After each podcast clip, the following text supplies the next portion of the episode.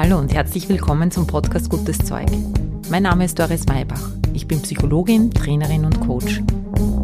Dieser Podcast liefert dir Wissenswertes aus der angewandten Psychologie, der aktuellen Gehirnforschung und ich teile mit dir Erfahrungen aus meiner Coaching-Praxis.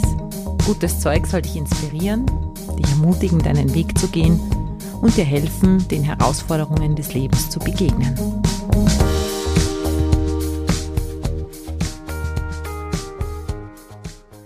Hallo, herzlich willkommen zurück. Nach der Sommerpause geht's hinein in den Herbst. Ich freue mich sehr, jetzt wieder 14-tägig zu neuen Themen mit dir in Verbindung zu treten. Ich hoffe, du hattest es schön im Sommer.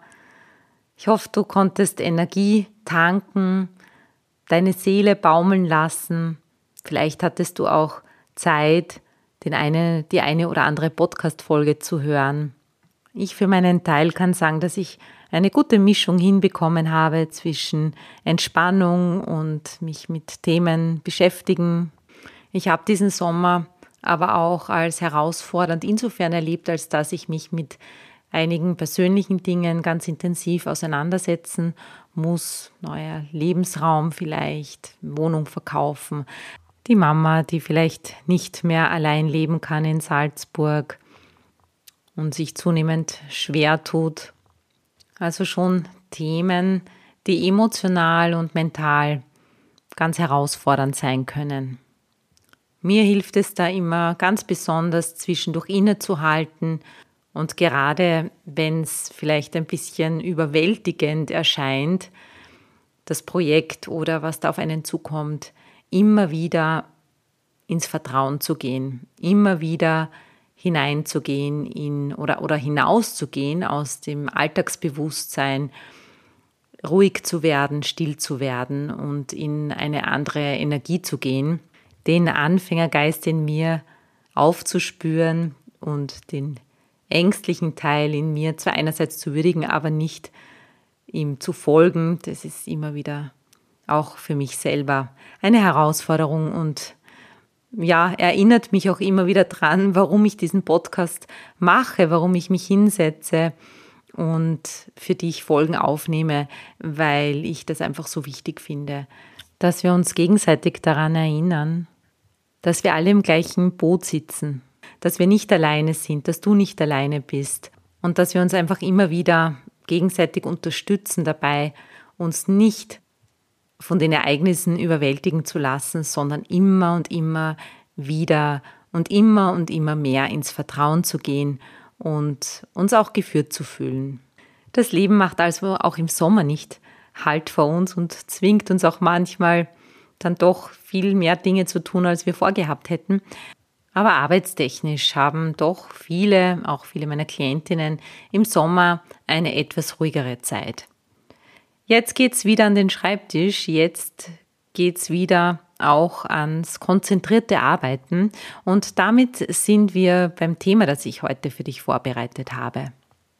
Immer wieder höre ich nämlich, vor allem in der Praxis, aber auch im Umfeld, mich freut's gar nicht, jetzt wieder arbeiten zu gehen. Es ist so viel zu tun. Ich weiß gar nicht, wo ich anfangen soll. Heute möchte ich die Arbeit einmal von einer ein bisschen einer anderen Seite betrachten oder das Arbeiten an sich von der Seite betrachten, dass konzentriertes Arbeiten auch eine Quelle der Freude sein kann. Wenn du dich also eher überfordert fühlst, wenn du an Arbeit denkst, wenn du das Gefühl hast, dass du leicht abgelenkt oder ablenkbar wirst oder schwer hinfindest zu einem konzentrierten Arbeiten und die Kunst des konzentrierten Arbeitens und die Freude des konzentrierten Arbeitens erlernen möchtest und erleben möchtest, dann bist du jetzt hier genau richtig.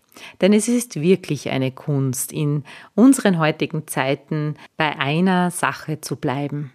Bleib jetzt hier, bleib dran, denn es geht los.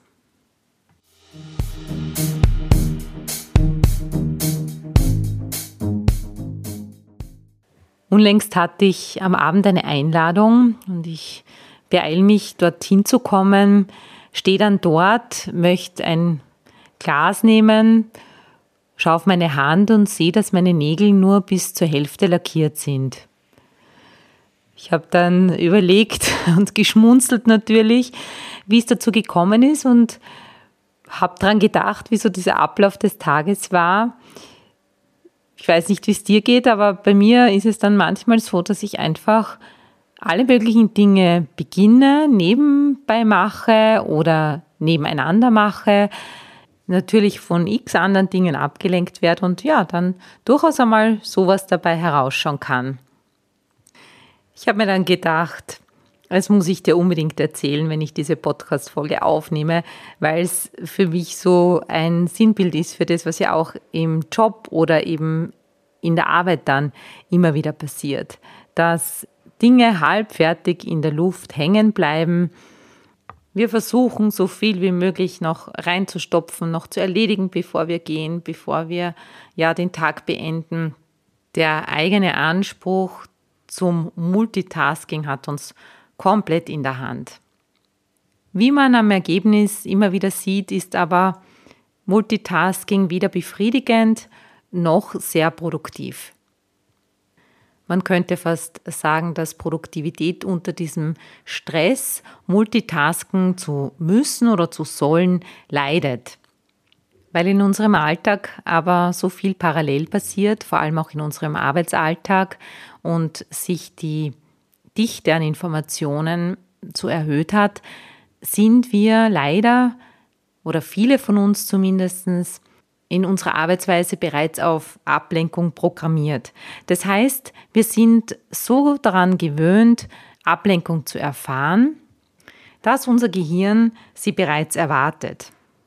Das wirkt sich dann so aus, dass selbst wenn im Außen nichts ist, also kein E-Mail, kein Anruf, nichts anderes, was zu tun wäre, außer unsere derzeitige Aufgabe, dass wir selber Ablenkung suchen.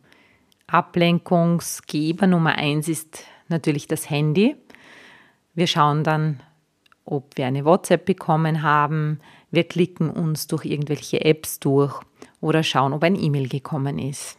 Die Folgen sind psychischer und physischer Stress, und die Folgen sind, dass unsere Fehlerquote eben erhöht wird. Es geht laut Studien zur Arbeitsunterbrechung so weit, dass wenn wir den ganzen Tag von einer Aufgabe zur nächsten hüpfen, schlechter in den Schlaf finden, schlechter schlafen und uns weniger gut erholen können. Diesen Studien zufolge kommen mittlerweile sechs von 15 Unterbrechungen der Arbeit von innen. Bereits eine Unterbrechung von drei Sekunden verdoppelt die Fehleranfälligkeit und senkt die Gehirnleistung bis zu 40 Prozent. Demnach kann man sagen, müsste Multitasking eigentlich verboten werden. Klingt unrealistisch.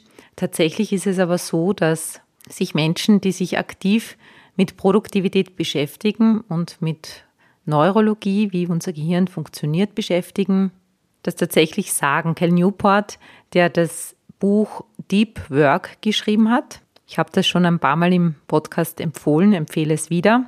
Also Deep Work heißt das Buch. Der sagt, konzentriert arbeiten zu können, wird die Superpower des 21. Jahrhunderts. Menschen, die diesen Muskel des konzentrierten Arbeitens für sich trainieren und wirklich sich auf Dinge einlassen können, die werden einen entscheidenden Vorteil haben, auch und vor allem in Zeiten der KI. Die gute Nachricht für dich ist, dass dieses Muskeltraining des konzentrierten Arbeitens auch eine Quelle der Freude darstellt.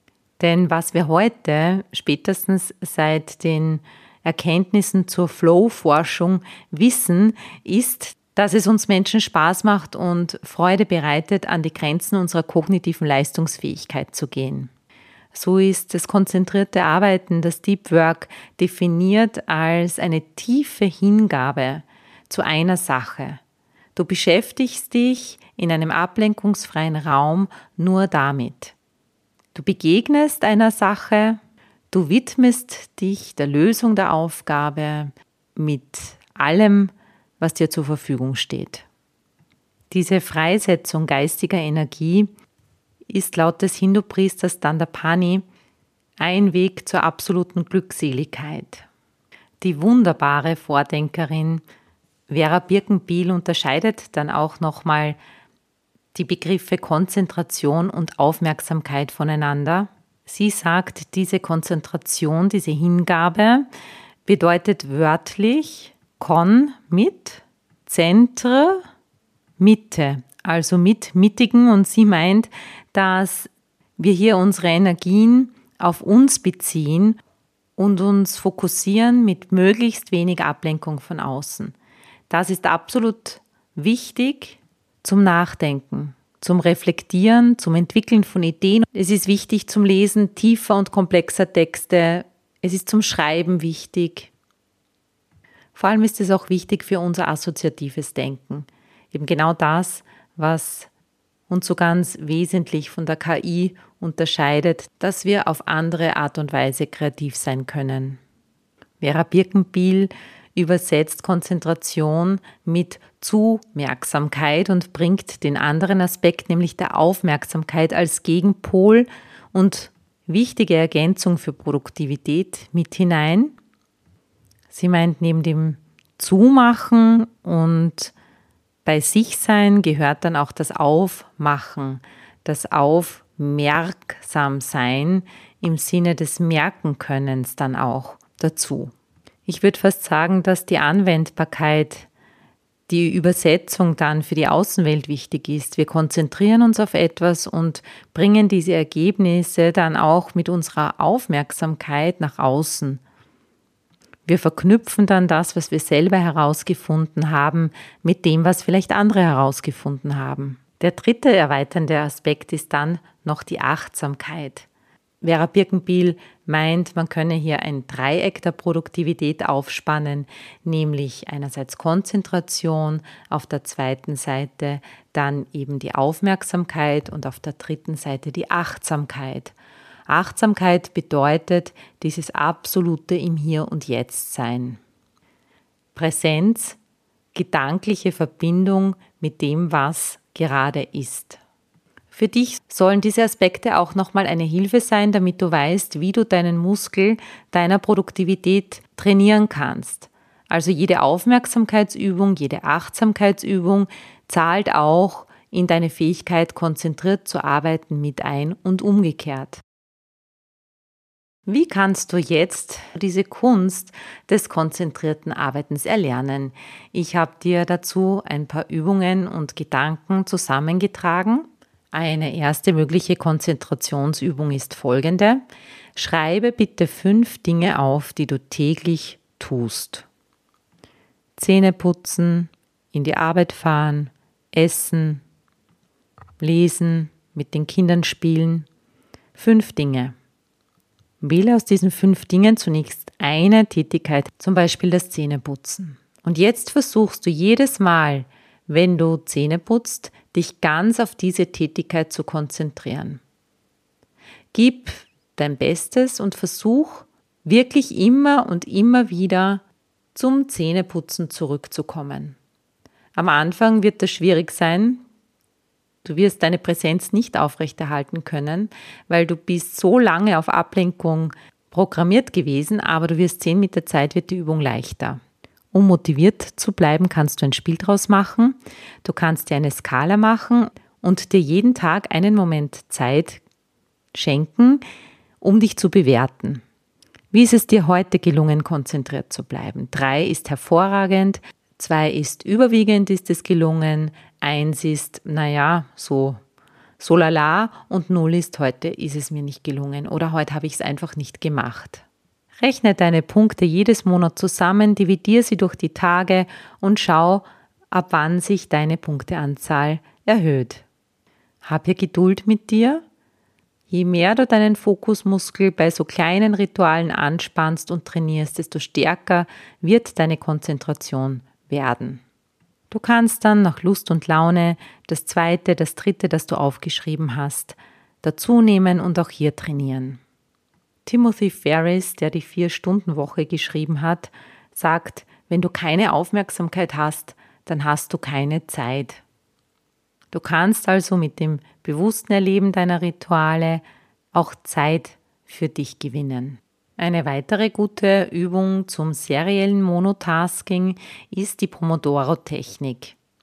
Bei dieser arbeitest du 25 Minuten konzentriert an einer Sache und machst dann 5 Minuten Pause, gefolgt von 25 nächsten Minuten, in denen du einen nächsten Themenblock bearbeitest. Am besten ist es natürlich, wenn du dir vorher einen Plan zusammenstellst, welche Blöcke du wann bearbeiten möchtest.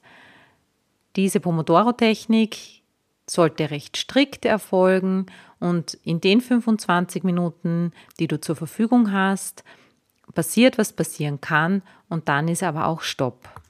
Schau bitte für dich, welche Arbeiten, welche Themenblöcke da gut für dich reinpassen würden.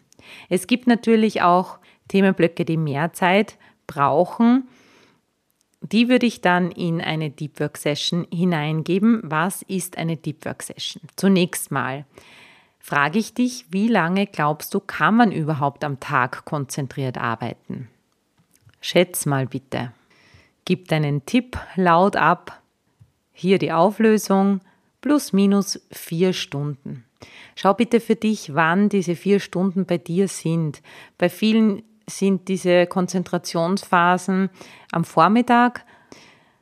Schau da einfach auch für dich und organisiere dir, wenn möglich, deinen Alltag so, dass die Dinge, die wirklich Konzentration erfordern, in dieser Zeit stattfinden. Damit du konzentriert arbeiten kannst, sind ein paar Dinge ganz wichtig. Wenn möglich, gib dein Handy weg. Schon allein das Handy im Raum liegen zu haben, ist eine permanente Konzentrationsstörung. Das Gehirn erwartet permanent vom Handy abgelenkt zu werden. Schaff dir eine Umgebung, in der du nichts zu erwarten hast, wenn möglich. Das bedeutet auch, dass du womöglich kommunizierst, dass du jetzt nicht erreichbar bist. Ich empfehle dir aus deinen Deep Work Phasen Rituale zu machen, denn Rituale müssen nicht gerechtfertigt werden. Am Anfang ist es vielleicht etwas ungewöhnlich für Mitarbeiterinnen, Kolleginnen, Kinder, ja, für deine Umgebung, wenn du klar machst, in der Zeit möchte ich ungestört arbeiten. Aber wenn du das dann dafür mal eingeführt hast, brauchst du es nicht immer wieder neu erklären. Du machst es dann so ganz nebenbei auch für dich zur Gewohnheit, Vielleicht erwarten es dann auch schon andere von dir, dass du jetzt ungestört arbeitest und das wiederum motiviert dich, in deine Deep Work Phasen zu gehen. Gönne dir dazwischen Mikropausen. Ganz gut sind 55,5, das heißt 55 Minuten Arbeit, 5 Minuten Pause. Gönn dir bitte deine Mittagspause und wenn möglich, beweg dich ein bisschen zwischendurch. Zum Abschluss möchte ich jetzt noch eine geniale Übung mit dir machen. Ich habe sie nicht erfunden, aber ich habe sie schon oft weitergegeben in meinen Workshops und Seminaren, habe sehr gutes Feedback auch dazu bekommen, denn konzentriertes Arbeiten erfordert ja Energie und ohne Energie können wir nicht konzentriert arbeiten. Wie kommen wir aber in einen leistungsbereiten Zustand, wenn wir nicht unbedingt jeden Tag ein Red Bull, ein Kaffee brauchen wollen oder müssen. Und hier kommt eben diese Übung ins Spiel. Sie ist von Dr. Andrew Huberman, einem Neurowissenschaftler, der sich ganz intensiv mit den Themen Produktivität, Drive, gesunde Arbeitswelt beschäftigt. Er sagt, diese Übung ist besser als alle Drogen, um uns leistungsbereit zu machen. Die Übung dauert nicht lange, mach sie immer, bevor du konzentriert arbeiten möchtest, um dich in einen leistungsbereiten Zustand zu bringen. Mach am besten gleich mit. Schließe deine Augen. Konzentriere dich aufs dritte Auge. Die Stelle zwischen deinen Augen. Nun mach deine beiden Augen auf und Schau auf einen Gegenstand in geringer Entfernung. Ich nehme meistens meine Handfläche und dort einen ganz speziellen Punkt bei einer Ader oder einer Falte. Versuche wirklich scharf zu stellen. Ein paar Atemzüge hier Nun für die nächsten Atemzüge schau hinaus in die Ferne, soweit du kannst. In den Himmel, zum Horizont.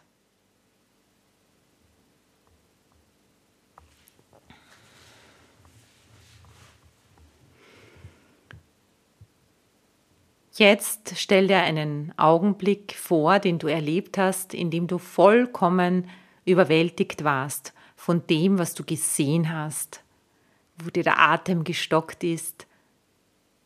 Vielleicht war es der Gipfel eines Berges, den du erklommen hast und du hast runtergeschaut oder das erste Mal Florenz sehen oder New York Vielleicht bist du zum ersten Mal in eine Welt eingetaucht, die alles für dich verändert hat, wo du gespürt hast, das ist atemberaubend. Du ganz da warst und andererseits auch verbunden mit diesem großen Ganzen.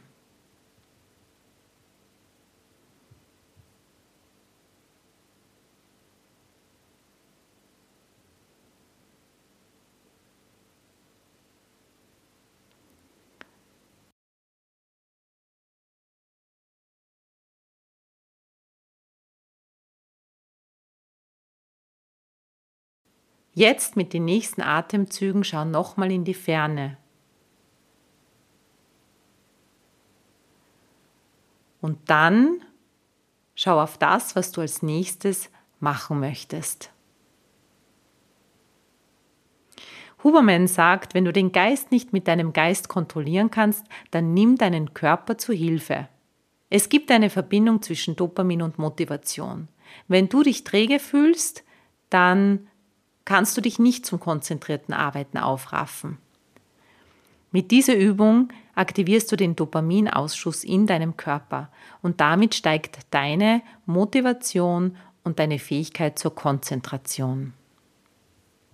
Falls du übrigens mehr solche Tipps und Tricks erfahren möchtest, falls du mehr über dich selber erfahren möchtest und wirklich ganz tief hineintauchen möchtest in die Welt der Selbsterfahrung, und mehr Erfolg und ja auch inneren Frieden in deinem Leben erfahren möchtest und das nicht nur für dich alleine, sondern als Teil einer Gruppe, dann möchte ich dir die Practitioner-Ausbildung ans Herz legen. Sie beginnt im Februar 2024 und ich darf sie gemeinsam mit meinem lieben Kollegen Stefan Kutscherer leiten. Die Weiterbildung ist vielfach beruflich und persönlich für dich anwendbar, zertifiziert. Mehr Details dazu findest du auf meiner Homepage oder unter www.kutscherer.org. Du kannst mich auch gerne kontaktieren, wenn du da genaueres dazu wissen möchtest. Ich habe vor 20 Jahren mit dieser Ausbildung begonnen und sie hat mein Leben nachhaltig beeinflusst und mich persönlich vor allem sehr bereichert. Ach ja, eins noch, die Ausbildung findet in Wien statt. Wir haben auch Outdoor-Module. Ja, schau es dir einfach an. So, kommen wir zum Schluss, denn so erfrischt, so entspannt so bereit zum konzentrierten Arbeiten warst du vielleicht schon lange nicht mehr. Deshalb möchte ich dich jetzt gar nicht mehr aufhalten, sondern wünsche dir einen wunderbaren Tag und viel Erfolg bei dem, was du jetzt als nächstes machen wirst. Ich freue mich, wenn wir uns in 14 Tagen wiedersehen, wieder hören und wünsche dir in der Zwischenzeit alles Liebe. Baba!